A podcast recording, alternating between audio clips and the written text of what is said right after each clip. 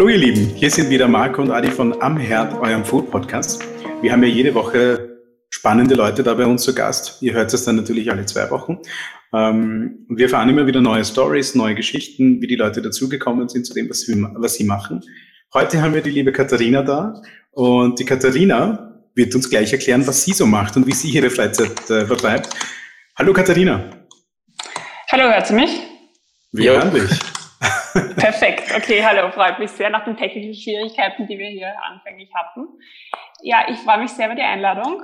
Ähm, sag vielen Dank und äh, habe schon ein bisschen reingehört in euren Podcast, habe gehört, dass hier nur sehr, also dass es eine sehr illustre Runde ist, die ihr hier interviewt und ich freue mich sehr, dass ich da Teil des Ganzen sein darf. Herzlich willkommen. Sind wir so elitär nach außen oder was? naja, äh, also ich fand eure, eure, die Leute, die ihr interviewt habt, schon sehr cool. Dankeschön. Die allererste Frage ist schon mal, wer bist du, was machst du, wie bist du dorthin gekommen, wo du jetzt gerade bist? Erzähl einmal ganz kurz so dein persönlicher Elevator-Pitch.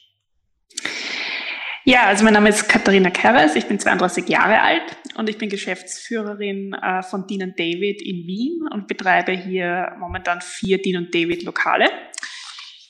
Ja, also wie bin ich dazu gekommen?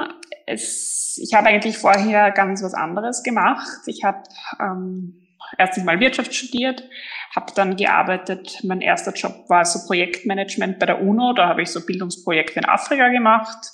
Dann habe ich bei der Bank gearbeitet, äh, bei verschiedenen Banken eigentlich im Risikomanagement.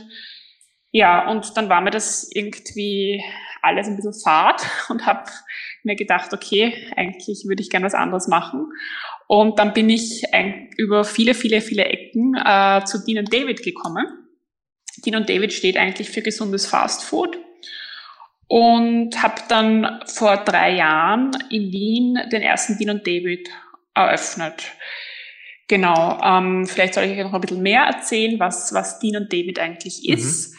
Also an sich kommt das ist ein, eine Systemgastronomie, kommt aus München. Die Idee ist eigentlich, dass man das normale, traditionelle Fast Food revolutioniert, indem man eine gesunde, unkomplizierte Alternative dazu anbietet, All unsere Speisen sind frei von Konservierungsstoffen, frei von Farbstoffen und künstlichen Zusatzstoffen. Wir haben Salate, Bowls, Currys, Sandwiches, frisch gepresste Säfte und solche Sachen.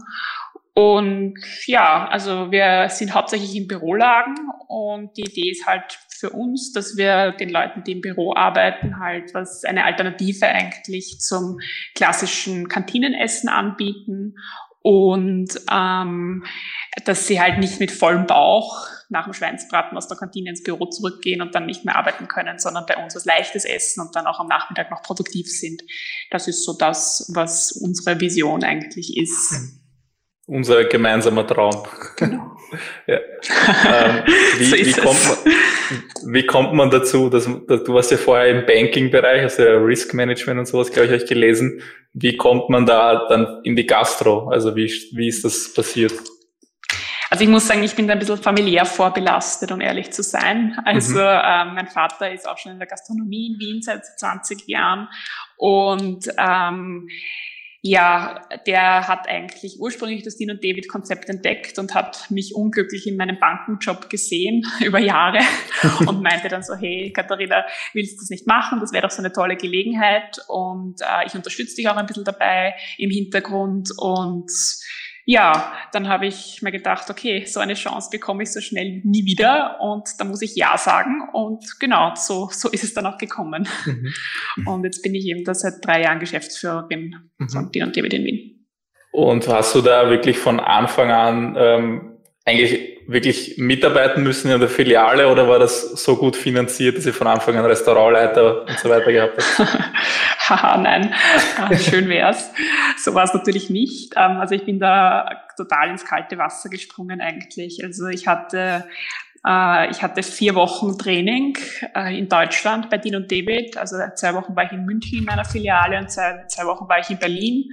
Und dann bin ich eigentlich kurz danach in meinem eigenen Laden gestanden und äh, musste den halt von Grund auf schmeißen und jetzt ohne wirkliche Gastronomieerfahrung. Also ich habe einmal in der Schulzeit bei McDonalds an der Kasse gearbeitet, aber mhm. das ist jetzt irgendwie auch nicht zu vergleichen mit dem, was es da bedeutet, einen eigenen, einen eigenen Laden zu führen.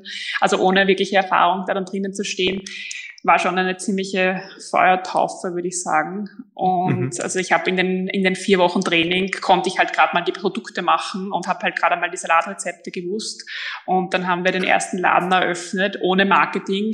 Und am zweiten Tag standen halt plötzlich 400 Leute da.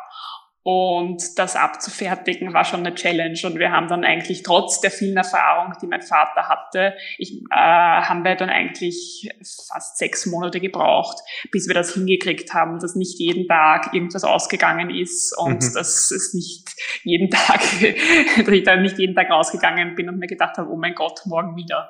Also es ja. war schon, die ersten sechs Monate waren da schon sehr, sehr hart. Ja. Es, es, erleichtert mich sehr zu hören, dass auch wenn, wenn jemand viel Erfahrung hat, trotzdem Probleme hat, wenn man eröffnet. Also, ja. Ja, es ist halt, ich glaube, immer wenn man was Neues macht, ist es einfach schwierig. Ja. Das war unsere Erfahrung. Wir haben es uns viel einfacher vorgestellt, als mhm. es war, muss ich sagen. Also mhm. eben da wir so viel Erfahrung mitgebracht haben, aber das hat eigentlich dann im Endeffekt natürlich ein bisschen geholfen, aber es hat mich nicht davor bewahrt, da weiß ich nicht, 14 Stunden drinnen zu stehen, die ersten sechs ja. Monate jeden Tag. Also. Ja, Hast du aus, dem, aus deiner Banking-Karriere irgendwelche Learnings mitnehmen können, wo du sagst, boah, zum Glück habe ich das dort so gemacht, weil jetzt kann ich das hier einsetzen? Naja, also so jetzt wirklich konkrete Learnings, natürlich so Businessplan machen und äh, Bankunterlagen aufbereiten, das kann ich natürlich schon, ja. Äh, das im Gespräch mit den Banken, die man ja dann natürlich im Zuge der Expansion immer wieder führen muss, da habe ich natürlich einen Vorteil, weil ich verstehe, wie die ticken. Also das ist schon was, was ein bisschen was bringt. Äh, und ansonsten, was noch wahrscheinlich noch viel mehr bringt, ist eigentlich halt, dass ich verschiedene Chefs hatte und mir da von Managementstil recht viel abschauen konnte. Und das ist eigentlich das, was ich in meinem Job jetzt brauche. Ja, es geht halt es ist halt alles eigentlich Management und die Leute müssen geführt werden und da gibt es viele Ansätze, wie das geht und ich glaube, wenn man das vorher gar nie gesehen hat, wie das gehen kann, ist es schon sehr schwierig und ich denke da schon oft daran zurück, okay, wie hätte der jetzt, wie hätte jetzt da ein ehemaliger Chef von der Bank vielleicht in so einer Situation gehandelt, also da geht es jetzt weniger ums Inhaltliche, sondern eigentlich wirklich um ja, Führungsthemen und Management und da konnte ich schon ein bisschen was mitnehmen, ja, also da war die Erfahrung schon gut. Ähm, wie kam jetzt der Wechsel genau zu Dean David? Weil im Endeffekt hättest du ja über die familiäre Connections eventuell auch Burger King haben können. Und was hat dich an, an David so besonders gereizt? Naja, ich wollte halt mein eigenes Ding machen, ja. Also ich wollte jetzt mich nicht, also ich wollte mich erstens dann nicht ins gemachte Nest setzen. Das war das eine. Und ich glaube auch, dass mich die Mitarbeiter bei Burger King wahrscheinlich auch nicht so ernst genommen haben hätten. Ja, wenn ich da jetzt ohne Erfahrung einfach ins Management reingehe, hätte ich natürlich machen können, aber wollte ich so auch nicht. Und ich wollte eben was Eigenes machen und natürlich, also die Marke Din und David finde ich jetzt schon sehr cool und ist auch eher das halt, was ich esse als Burger. Also ich meine, ich esse jetzt seit drei Jahren jeden Tag Din und David und äh, also von Montag bis Freitag zumindest. Kannst du es noch essen? Nicht, dass ich jetzt ja, überraschenderweise schon. Also das, es überrascht mich eigentlich selber immer wieder, aber es schmeckt dann, also schmeckt mir doch jedes Mal aufs Neue. Es ist dann manchmal ein bisschen eine Überwindung anzufangen, es zu essen, weil man es ja schon die ganze ja. Zeit riecht. Aber wenn man es dann isst, äh, schmeckt es mir dann doch überraschenderweise immer wieder. Und wir haben doch auch immer wieder neue Produkte und so. Also es, ja, es geht. Mhm. Aber jetzt ähm, zu ähm, Genau, was meine nächste Frage wäre jetzt die, die Franchise-Erfahrung in sich. Wie war das jetzt am Anfang? Du entscheidest dich dafür, wie, wie ist das abgelaufen? Wie kann man sich das vorstellen? Um, ähm, also es ist eigentlich so abgelaufen, dass äh, ich, also mein Vater hat sich dieses Dean und David Konzept einmal angeschaut. Ich habe das immer wieder Freunden erzählt, dass ich noch in der Bank gearbeitet habe. Und über 100.000 Ecken gab es dann plötzlich den Standort äh, am erste Campus, wo wir eben das erste Lokal eröffnet haben 2017. Und irgendwie hat halt ein Bekannter von mir von der Bank beim Mittagessen der zuständigen Frau für die Vermietung dort erzählt, dass es dieses Konzept ging, gibt. Und die sagt, ja, super cool, machen wir doch das dort rein. Und das heißt, wir hatten dann eigentlich den Standort, aber noch gar eigentlich keinen so direkten Draht zum Franchisegeber, also zu, mhm. zu Dean und David und sind dann eigentlich an die Dean und David herangetreten, haben gesagt, okay, wir hätten da jetzt einen super Standort für Wien und dann ist der David, das ist der CEO, ist, das ist, der lebt in München und ist auch Münchner, der ist dann mal nach Wien gekommen, hat sich das angeschaut mit mir und meinem Vater gemeinsam und der war eigentlich auch derjenige, der dann zu mir gesagt hat, hey, schau, komm, das wird so gut passen, junge Frau, wir haben eh viel zu wenig Frauen da als Franchise-Nehmer, mach mach doch du das und mit dem habe ich dann lang gesprochen und dann haben wir gedacht, okay, eigentlich cool, der ist ein cooler Typ und das Konzept ist cool und ja, ist eigentlich lässig. Es hat, und ja, dann geht's, dann haben wir uns eigentlich darauf geeinigt, dass wir das machen. Und dann ist es so in Franchise, dass die eine, eigentlich ist für die Eröffnung eine ganz klare Liste haben an Dingen, die abzuarbeiten sind. Ja, wir haben dann eine GmbH gegründet, wir haben die ganze Planung gemacht, äh, die Einrichtung und so, das Design, das war eigentlich alles vorgegeben. Mhm. Äh, das haben wir dann quasi da reingebaut in den Standort. Und na gut, die Kredite mussten wir natürlich selber aufnehmen, weil das alles zu 100 Prozent uns gehört. Also das, das war auch noch, also man musste natürlich einen Businessplan machen, Businessplan schreiben und die Kredite äh, da ansuchen. Das ging aber natürlich bei uns, hatten wir natürlich einen Vorteil dadurch, dass wir mit Burger King eine sehr lange Verbindung zu der Bank schon hatten. Also das war jetzt, hätte ich es alleine gemacht, wäre es, hätte ich wahrscheinlich keine Kredit bekommen. Ja. Also ich mhm. als Katharina mit meiner Erfahrung hätte ich gesagt, ich will jetzt Gastronomie machen, hätte die Bank wahrscheinlich gesagt, haha, ja, sicher nicht. Mhm. Äh, nicht mit uns. Ja. Und so hat es aber dadurch, dass wir eben da schon äh, lange Kunde sind mit Burger King, hat das dann doch Gott sei Dank geklappt. Ja, und dann haben, also innerhalb die Vorlaufzeit in Summe waren, glaube ich, sechs Monate. Ich habe also im, am 1. Juli 2017 der Vollzeit begonnen, das zu machen und äh, im Dezember 2017 haben wir dann eröffnet. Und beim Opening haben die dann aus Deutschland, haben sie uns zwei Leute geschickt zur Unterstützung von Dean und David, was auch eben extrem notwendig war. Die sind dann viel länger geblieben als geplant, weil wir es eben überhaupt nicht geschafft haben, das Geschäft irgendwie äh, abzuwickeln am Anfang. Und das war schon eine große Hilfe. Ja. Und sonst gibt's an sich in der Systemgastronomie sehr viele Checklisten und Vorgaben, was natürlich und Standards, was es natürlich einfacher macht, als wenn ich jetzt von null auf äh, halt mein eigenes Business erfinde finde, da haben wir schon einen großen Vorteil. Auch als Quereinsteiger ist das natürlich einfacher, wenn man da ganz klare Richtlinien hat, an die man sich zu halten hat. Also jetzt einerseits von der Produktqualität her, wie sehr, oder auch von der Produktzusammensetzung, Produktentwicklung, aber auch wie putze ich was, äh, einfach alles gibt's Listen, die man abzuarbeiten hat, jeden Tag im Tagesablauf und das hilft schon sehr. Na, sehr cool. Vor allem du hast halt wirklich so einen wunderschönen ähm, Rahmen, in dem du dich bewegen kannst und äh, immer wieder dich äh, orientieren kannst und gegenchecken kannst, passt das, passt das nicht, was müssen wir noch anpassen. Aber jetzt die Anfangszeit, du hast ja gemeint, es hat ja doch sechs Monate gedauert, bis ihr das alles unter Kontrolle bekommen habt. Was waren so die größten Herausforderungen, wenn du jetzt zurückblickst an die Zeit? Was ist dir jetzt noch in Erinnerung geblieben? Also so die größten Herausforderungen, also es waren sicher mal die Mengen. Wir haben überhaupt nicht gerechnet damit, dass so viele Leute kommen. Das heißt, wir hatten das Kühlhaus überhaupt nicht darauf ausgelegt eigentlich. Das heißt, das Bestellen war extrem schwierig, weil man musste richtig bestellen jeden Tag, weil wenn wir zu, wenn wir, weil es durfte nicht zu viel sein, dann ist es nicht mehr ins Kühlhaus gegangen, aber zu wenig, dann haben wir die Kunden nicht mehr quasi bedienen können, weil nichts mehr da war. Also die richtigen Bestellmengen zu finden für jeden Tag, das hat auch schon, das hat schon ein paar Monate gedauert. Und also ich glaube, der erste Tag Tag, wo uns einmal nichts ausgegangen ist, das war sicher erst nach zwei Monaten oder so. Also das war, das war auf jeden Fall eine große Herausforderung. Ja, natürlich auch mit den Mitarbeitern, ja, weil ich hatte als Chefin am Anfang halt gar keine Ahnung, wie das geht, ja. Und du musst, ich hatte vier Wochen Einschulung und musste dann jedem Mitarbeiter die Fragen beantworten, die ich halt oft selber aber gar nicht beantworten konnte. Aber in der Stresssituation, wo da jetzt 50 Leute auf ihr Essen warten, muss man halt irgendwas machen und dann entscheidet man halt irgendwie. Und das war aber oft schon dann sehr chaotisch. Und da haben wir dann auch eine, eigentlich eine hohe Mitarbeiterfluktuation gehabt am Anfang. Und das ist natürlich dann auch extrem mühsam. Dann hat man ein Team einmal, das es halbwegs kann und dann läuft's und dann brechen die ersten zwei weg. Und dann kann man quasi wieder von vorne anfangen. Also das war schon sehr, sehr mühsam. Aber wir haben dann im April, also nach einem halben Jahr, quasi den, einen Betriebsleiter für den Standort eingestellt. Das hat dann noch einmal ungefähr vier bis fünf Monate gedauert, bis der eingeschult war. Das heißt, innerhalb, also nach einem, also ein Jahr hat das Ganze dann ungefähr gedauert, bis wir halbwegs stabil waren mit einem stabilen Team und dann wirklich alles funktioniert hat. Mhm. Aber war, war ein langer Weg. Ja, ich, ich habe ähm, ja. ich hab das ich hab vorher geglaubt, dass ihr mit mehreren Standorten gleichzeitig gestartet habt. haben wir gedacht, wie kann man das machen quasi? Aber jetzt habe ich gehört, dass eben ein Standort, Nein. weil es jetzt schon hart genug ist, nehme ich an, einen Standort komplett neu ja. zu etablieren. Ja, also wir haben eben im Dezember 2017 den ersten eröffnet und im September 2018 dann den zweiten ersten.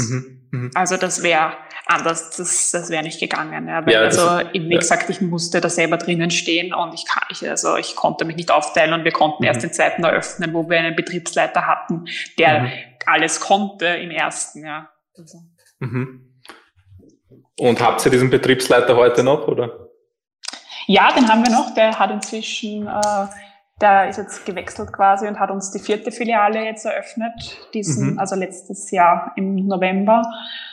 Ja, also er ist noch bei uns im Betrieb und ist jetzt aber in einer anderen Filiale, weil er auch eine neue Herausforderung wollte und das haben wir ihm dann somit in einer neuen Filiale bieten können. Ich weiß zwar nicht, ob er so viel Herausforderung wollte, wie es jetzt eigentlich ist, aber es ist ihm auf jeden Fall nicht fad. Ja. Weil das war die letzte Filiale, die wir jetzt im, im November eröffnet haben. Und das, der ist jetzt natürlich voll mit Corona. Ja, äh, ist, war das alles sehr schwierig. Mhm. Was war so der, genau. die, die wichtigste Aktion, die ihr gesetzt, gesetzt habt, um die Fluktuation am Anfang dann zu verringern? Weil du gemeint hast, dass das am Anfang so ein Thema war. Puh, was, voll schwer zu sagen, was wir gemacht haben. Also ich glaube schon, dass äh, da, also wir haben Team-Events und so gemacht und äh, wir, also, und, also wir haben halt einfach, also ich habe mit dem Betriebsleiter schon jemanden eingestellt, der viel Erfahrung in der Mitarbeiterführung hatte, wesentlich mehr als ich. Und der einfach sozial recht gut war und dann auch das Team äh, irgendwie gut zusammengehalten hat, trotz des Stress mhm. der dort in der Filiale halt immer ist. Und also ich glaube, das hat schon was gebracht, dass wir da eben jemanden hatten, der, also erstens hat er natürlich vier bis fünf Monate Einschulung gehabt, bevor er da wirklich Chef war, nicht so wie ich, nur vier Wochen. Und zweitens hat er eben viel Erfahrung aus der Gastronomie schon mitgebracht. Äh, und ja, der ist einfach sozial sehr, sehr gut und das hat dann ja, also er hat das dann recht gut gemacht mit dem Team und dann sind auch die Leute seinetwegen, glaube ich, zum Teil geblieben. Mhm. Wie, weil, weil du das jetzt eben angesprochen hast, weil ich glaube, den Effekt, den der Betriebsleiter hatte, ist ähnlich zu dem, wie es bei uns am Anfang war, weil wenn du quasi als Chef mit den Mitarbeitern mitwächst und quasi lange Einschulung hast und dann alles lernst, dann hast du diese Verbundenheit. Was ist passiert, als er dann jetzt in die neue Filiale gegangen ist? War dann, gab es dann Meuterei in der alten Filiale oder? Na Gott sei Dank nicht. Also wir haben dann dort jemanden von den, also bei uns ist die Struktur so, es gibt den Betriebsleiter, es gibt Schichtleiter und dann die Servicemitarbeiter. Und äh, wir haben dann quasi einen von den Schichtleitern dort äh, schon herangezogen zum Betriebsleiter. Also der hat, das war eigentlich super, weil da wussten wir, der hat Potenzial und ja, den haben wir dann quasi schon monatelang ausgebildet äh, auf diese Position hin und die hat er dann übernommen und es war dann natürlich nicht ganz klar, ob er das schafft oder nicht, aber er hat es wirklich mit Bravour gemeistert und hat dann äh, ist seitdem in der Rolle und der war ist eben quasi aus dem Team aufgestiegen zum Betriebsleiter, aber das hat super funktioniert und da wird er auch von allem eigentlich in dieser Rolle gut akzeptiert und äh, weil er eben einfach sehr kompetent ist und das wissen die Kollegen und das funktioniert eigentlich recht gut, muss man sagen, Gott sei Dank. Mhm. Und, ja. Um ähm, das ist eh der Best Case, den man sich nur vorstellen kann, dass quasi einer aus der Crew, der jeden kennt, die ganzen Challenges kennt und das ganze äh, System versteht, aufsteigt und mehr Verantwortung übernimmt. Ähm, ja. Wie schaut es jetzt in der Zukunft aus bei euch? Ihr baut jetzt gerade einen Lieferservice äh, Catering in Wien auf. Ist das eher so ein, äh, eine Vorgabe vom Franchise-Geber oder ist es jetzt eure Idee gewesen, dass ihr gesagt habt, hey, wir müssen in diese Richtung weitergehen, weil jetzt da ist ein Potenzial vorhanden? Ähm, nein, das ist keine Vorgabe vom Franchise-Geber. Also das können wir machen, wie wir wollen. Äh, also zum Thema Lieferservice, also das ist natürlich eine Empfehlung. Jetzt gerade nach Corona immer mehr empfiehlt natürlich Dean und David, dass man das macht. Äh, vor allem auch mit eigener Logistik. Man kann ja da wählen, einerseits, also man, wir arbeiten mit Miam und Lieferando und da kann man ja wählen, ob man mit deren Fahrern fahren will oder eigene haben möchte und der Vorteil an eigenen ist ja, dass man einen größeren Lieferradius abdecken kann, äh, vor allem wenn die eigenen Fahrer halt mit Mopeds oder Autos fahren, während die Miam und Lieferando-Fahrer ja hauptsächlich mit Fahrrädern fahren. Mhm. Ja, und das haben wir jetzt einmal gestartet in einem Laden, da sind wir jetzt quasi auf eine eigene Logistik mit eigenen Fahrern umgestiegen Und das ist eigentlich, merkt man schon, dass das gut ist, weil wir eben ein größeres Gebiet einfach bedienen können. Ja, das ist auch, und das empfiehlt eben auch die Zentrale ganz stark, dass man es mit eigener Logistik macht. Genau, und das werden wir jetzt wahrscheinlich auch auf die anderen Filialen dann ausweiten. Äh, aber ist natürlich auch eine Herausforderung, wenn man dann natürlich noch einmal ein Business hat, das nicht das klassische Business ist mit den Fahrern. Äh, braucht man auch Dienstpläne muss die einteilen und einstellen. Also mhm. ja, das ist schon noch einmal eine ziemliche Erweiterung zum normalen Business. Genau, das, aber das eben jetzt gerade in Corona haben wir uns gedacht, okay, das gehen wir jetzt an und haben es jetzt in einer Filiale mal gestartet. Ähm, Thema Catering, das wollten wir eigentlich schon äh, vor der Krise nicht machen. Das ist jetzt nicht, also haben wir uns nicht in Corona gedacht. Eigentlich haben wir da Ende letzten Jahres jemanden eingestellt als Catering-Manager, der das aufbauen sollte. Ja, das ist jetzt natürlich ein bisschen schwierig in Zeiten wie diesen, wo es kaum Veranstaltungen gibt. Wir sind da aber dran und haben immer wieder Aufträge und ja, sind jetzt, versuchen das halt durch sehr viel aktives Sales äh, aufzubauen. Aber ja, hätten wir uns ein bisschen einfacher vorgestellt natürlich vor der Krise, als es jetzt tatsächlich ist. Ja. Das ist so zum Thema Lieferservice und Catering, was wir auch noch machen. Also wir planen auch weiter zu expandieren. Wir haben eigentlich, äh, unser Expansionsplan war, dass wir in fünf Jahren acht Filialen machen. Jetzt stehen wir ähm, bei vier Filialen und haben jetzt eigentlich auch für nächstes Jahr schon ein bis zwei neue Standorte trotz Corona geplant. Wie das dann im Kredit von der Bank ist, ist eine andere Frage, aber schauen wir mal. Also auf jeden Fall ist das unsere Planung.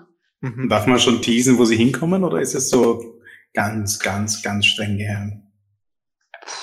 Na, also es ist jetzt noch kein Vertrag unterschrieben. Also, also das okay, ist auch eine, das eine ist eine Bürolage, aber äh, schauen wir mal. Und das andere wäre eher so Bahnhofslage. Mhm, aber, sehr cool. Ja, genau. Ihr, ihr wart ja, ihr habt ja. vorher, glaube ich, noch ähm, mit der Lieferflotte von Miamo Lieferando geliefert, jetzt seid ihr umgestiegen. Habt ihr das schon lang genug, dass ihr sagen könnt, wie das finanziell, ob das, also wie kann man das profitabel machen, weil ich stelle mir das ziemlich schwierig vor, eben die Flotte auszulassen und dann die Logistik, also quasi die Routen planen und so weiter. Also da ist einfach, man spart sich zwar Geld, aber es ist zwar viel Arbeitsaufwand. Habt ihr da schon Input dazu oder ist es noch zu kurz? Ja, noch nicht wirklich. Also wir machen es jetzt seit drei Wochen. Also das hat mit okay. der Umstellung extrem lang gedauert. Also halt, wir haben, haben denke ich, äh, ungefähr zwei Monate Vorlaufzeit gehabt. Und jetzt, also ehrlich gesagt, kann ich da jetzt noch nicht wirklich was dazu sagen. Mhm. Muss man mal schauen. Ja. Mhm. Aber es ist eine Herausforderung. Also ich kann sagen, Dean und David gibt es ja auch in anderen Bundesländern. Das macht äh, mein Kollege. Mhm. Und die machen zum Beispiel in Graz äh, ganz, also die haben Standorte, wo sie extrem viel Lieferservice machen äh, und haben jetzt auch reine Lieferservice, äh, in Puganamur zum Beispiel einen reinen Lieferservice-Standort gemacht, äh, quasi eine Ghost Kitchen, aus der sie ausliefern. Und das rechnet sich schon bei denen. Aber man muss natürlich da ganz streng sein im Cost Controlling und extrem dahinter, ja, weil das kann auch sehr leicht aus dem Ruder laufen. Aber bei denen läuft es eigentlich ganz gut. Mhm. Ja, das ist dann eigentlich wie eine man muss das fast schon wie eine, eine Fabrik sehen, damit es, also es muss einfach effizient sein, dass das dann funktioniert, so eine Ghost Kitchen. Weil wir, genau, ja, so ist es. Ja, also da geht es dann wirklich um die Optimierung der Produktion im Prinzip. Ähm, eine Frage, die mich persönlich interessiert ist, weil wir, als wir begonnen haben, äh, hat, glaube ich, gerade Freshie begonnen, was ja mhm. vom Konzept her relativ ähnlich ist zumindest. Jetzt ist die, was mich interessiert ist, warum glaubst du, funktioniert Dean David besser als Freshie? Weil Freshie ist ja, ich meine, ich glaube, sie haben jetzt noch eine Filiale, aber das, mhm. die, die hatten vorher mehr und mussten viele schließen, weil es nicht gut, gut funktioniert hat. Jetzt würde ich gerne von deiner Seite, Sicht aus wissen,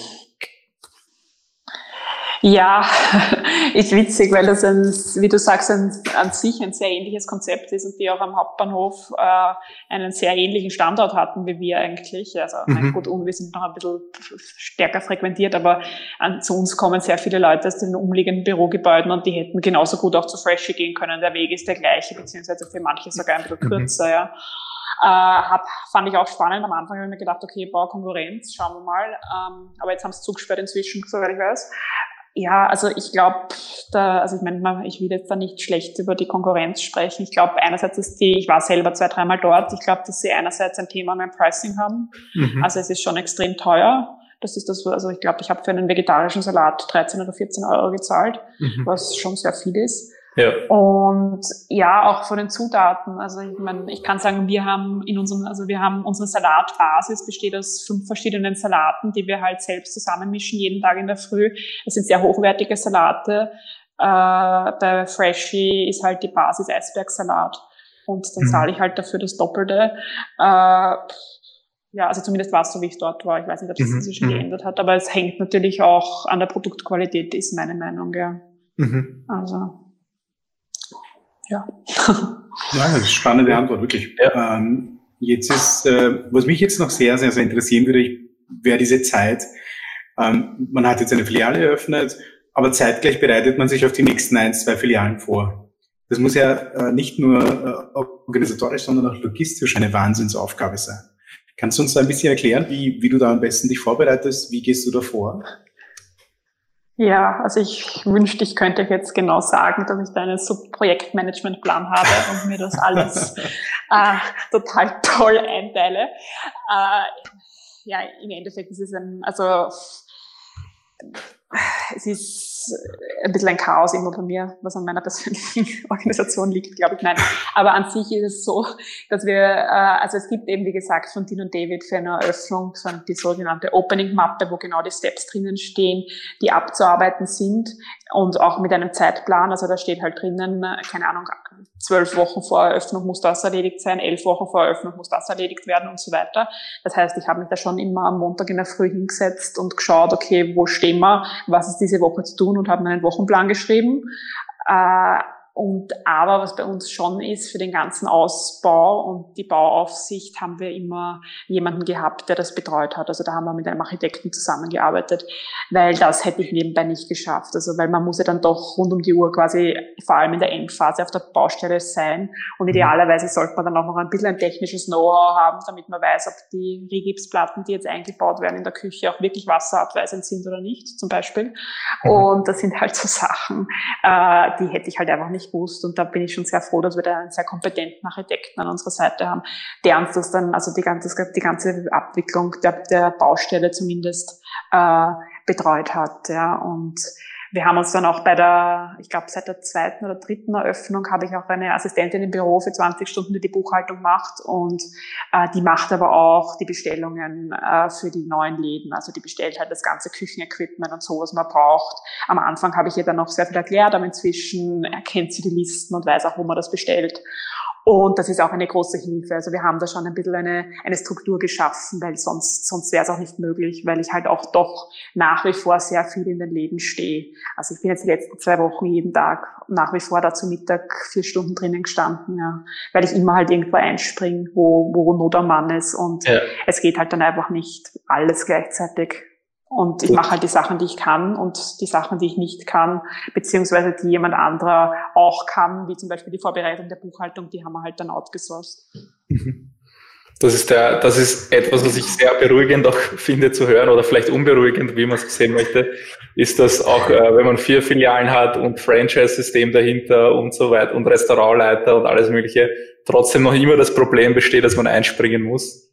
Weil das ist irgendwie so dieses, was am meisten, ja. glaube ich, äh, Energie raubt über die vielen Jahre hinweg, dass man ständig ist irgendwo jemand krank, ständig äh, fehlt irgendwo jemand, muss man einfach hin, irgendwer muss es machen.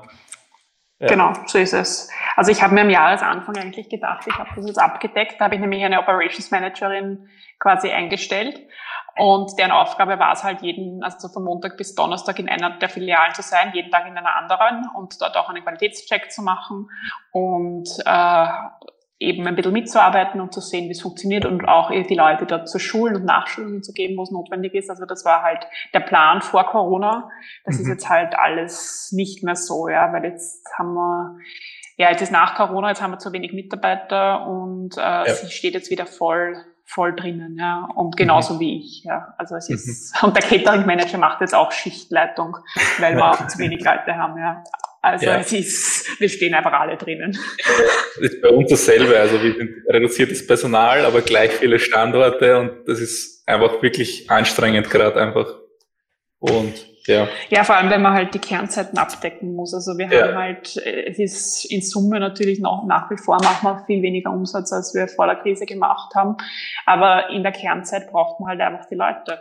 Genau. Und ja, Das ist halt die Herausforderung.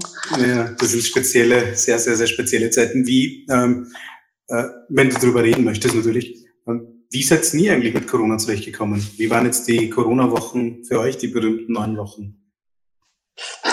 Ja, natürlich auch sehr schwierig. Ja. Also ähm, wir haben also bei Dean und David alle Leute äh, in Kurzarbeit geschickt, außer die geringfügigen, von denen muss man uns trennen. Aber alle anderen, also ab 20 Stunden, sind in Kurzarbeit geschickt worden.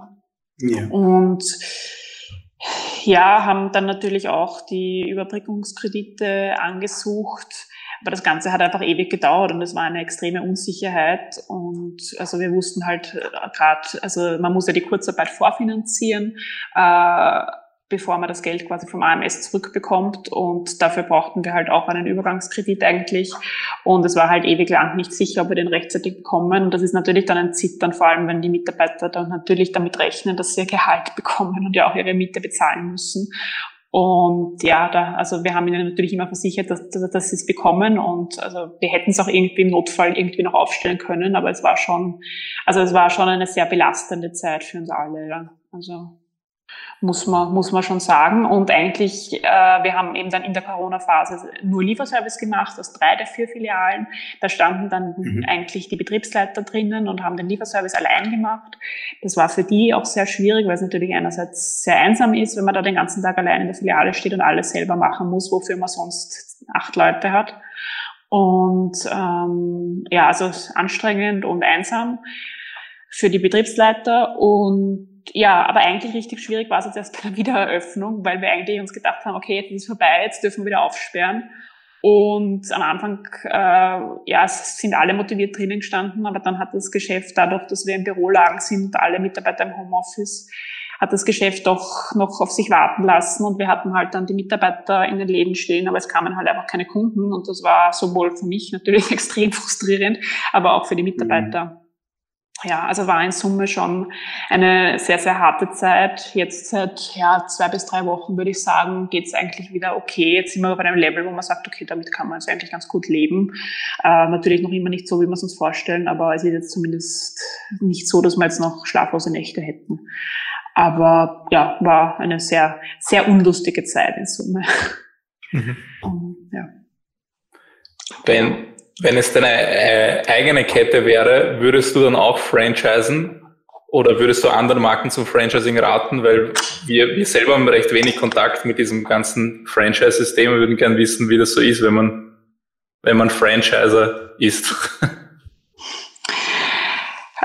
Also, puh, also es ist schon ein extremer Interessenskonflikt, muss man sagen. Also ich selber, ich, also es gibt auch, es gab immer wieder so eine Thematik, ob man vielleicht einmal, also sowohl bei Burger King als auch bei Dean David gibt es also gibt's inzwischen einen Master-Franchise-Nehmer in Österreich, quasi, der dann ein Sub-Franchise an Leute vergibt mhm. oder vergeben kann theoretisch.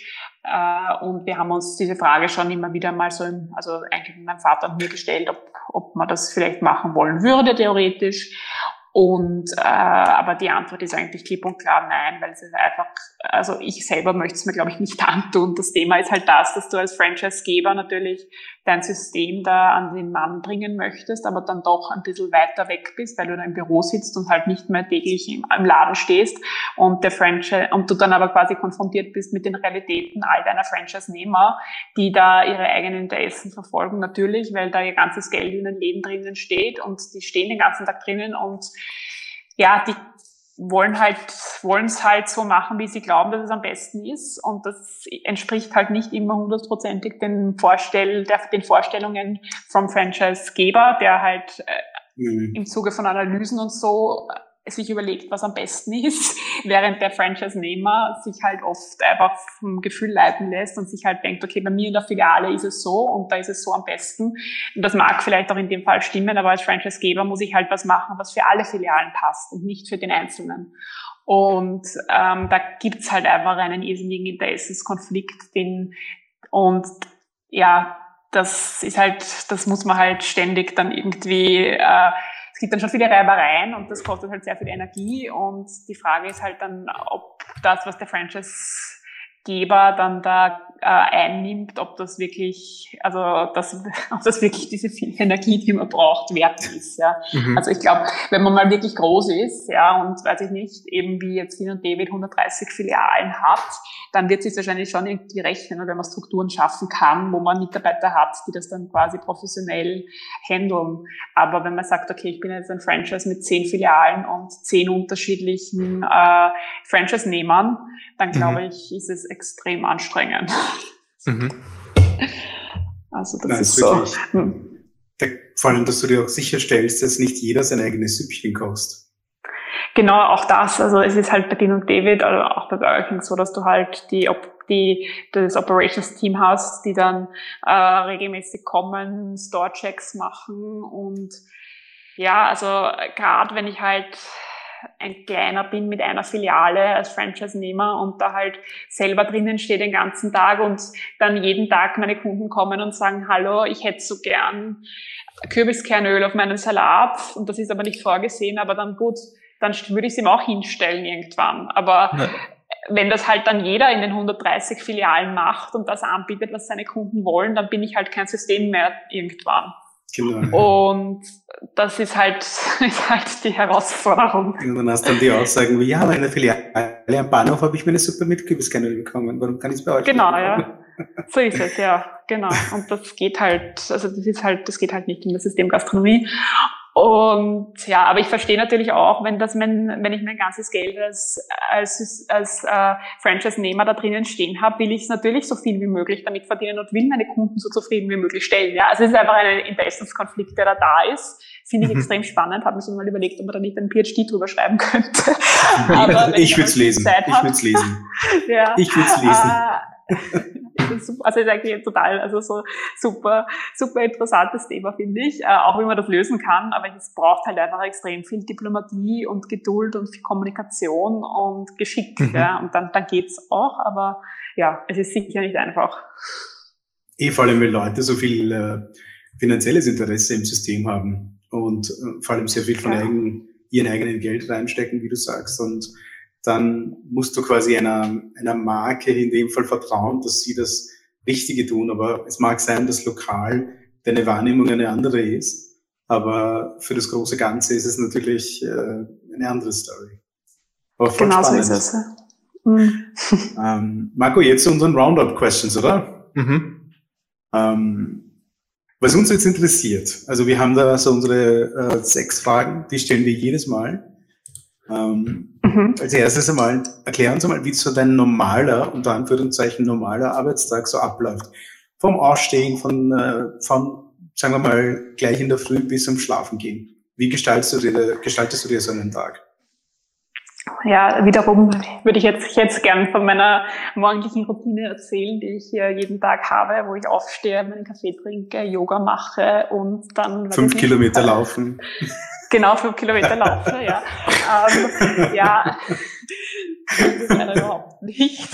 Also normalerweise stelle ich mir den Wecker so, weiß ich nicht, auf sieben und schalte mal das Handy ein und schaue, ob ich irgendwelche Notrufe von meinen Betriebsleitern bekommen habe. Äh, dann bin ich einmal erleichtert, wenn das nicht so ist und stehe in Ruhe auf. Wenn das so ist, muss man halt dann schon Krisenmanagement betreiben. Ja, und äh, oft, also ich bin halt einfach ein bisschen chaotisch, also oft fange ich halt dann an zu arbeiten, äh, schon so zwischendurch, bevor ich gefrühstückt habe oder eigentlich angezogen bin.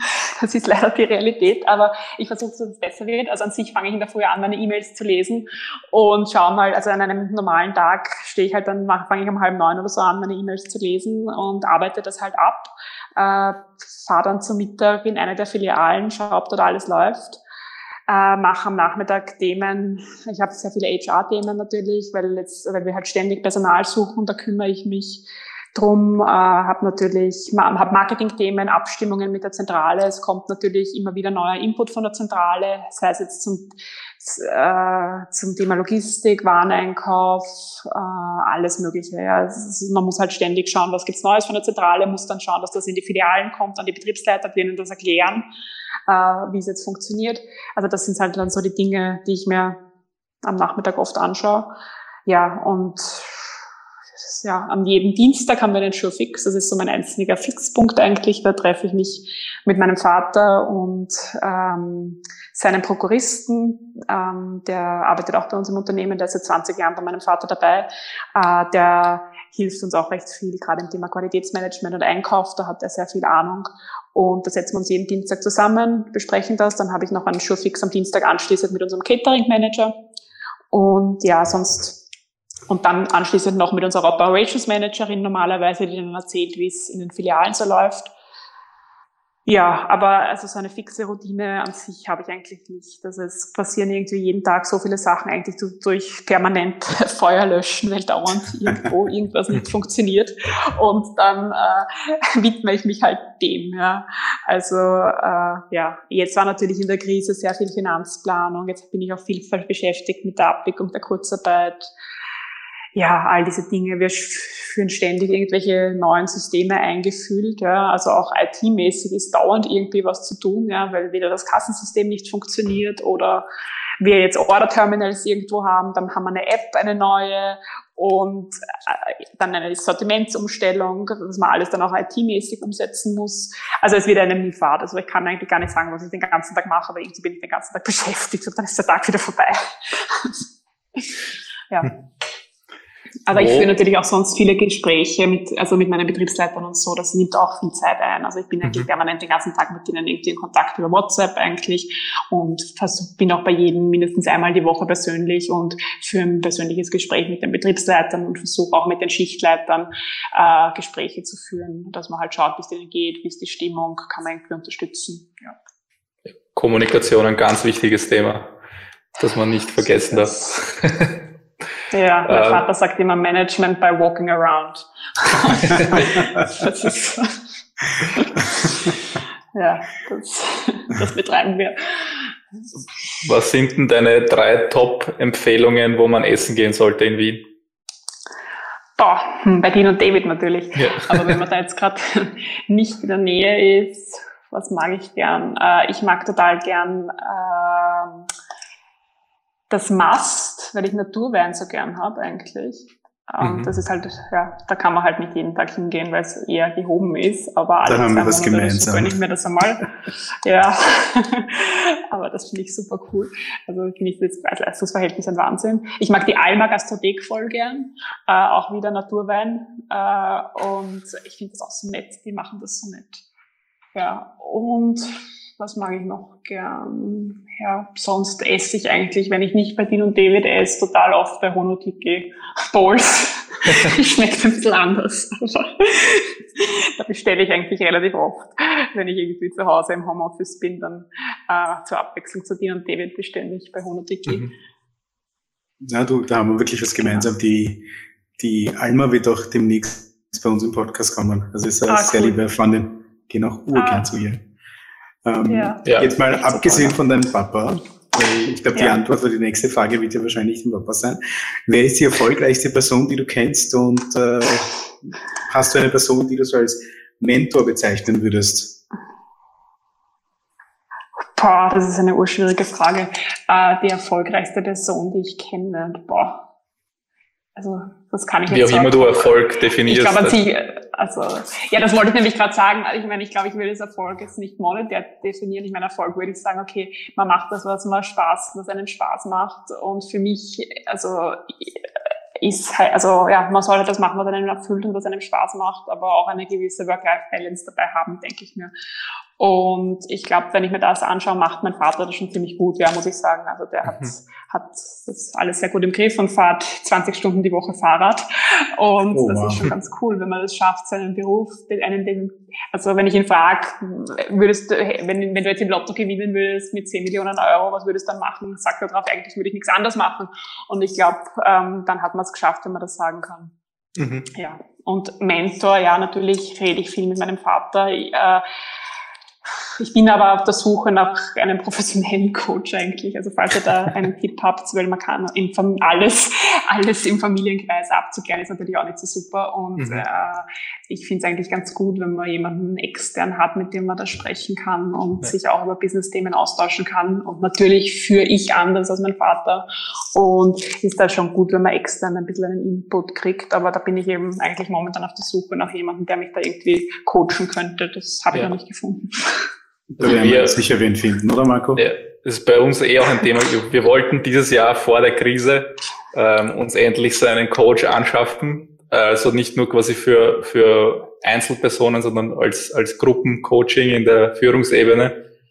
Ähm, kann ich dir dann weiterleiten, den Kontakt, den wir bekommen haben. Ich hab, wir haben jetzt selber noch nie mit ihr zusammengearbeitet, aber sie wurde uns von der Anna Abermann von Bona sehr empfohlen. Mhm. Ja, vielleicht ist das ja was.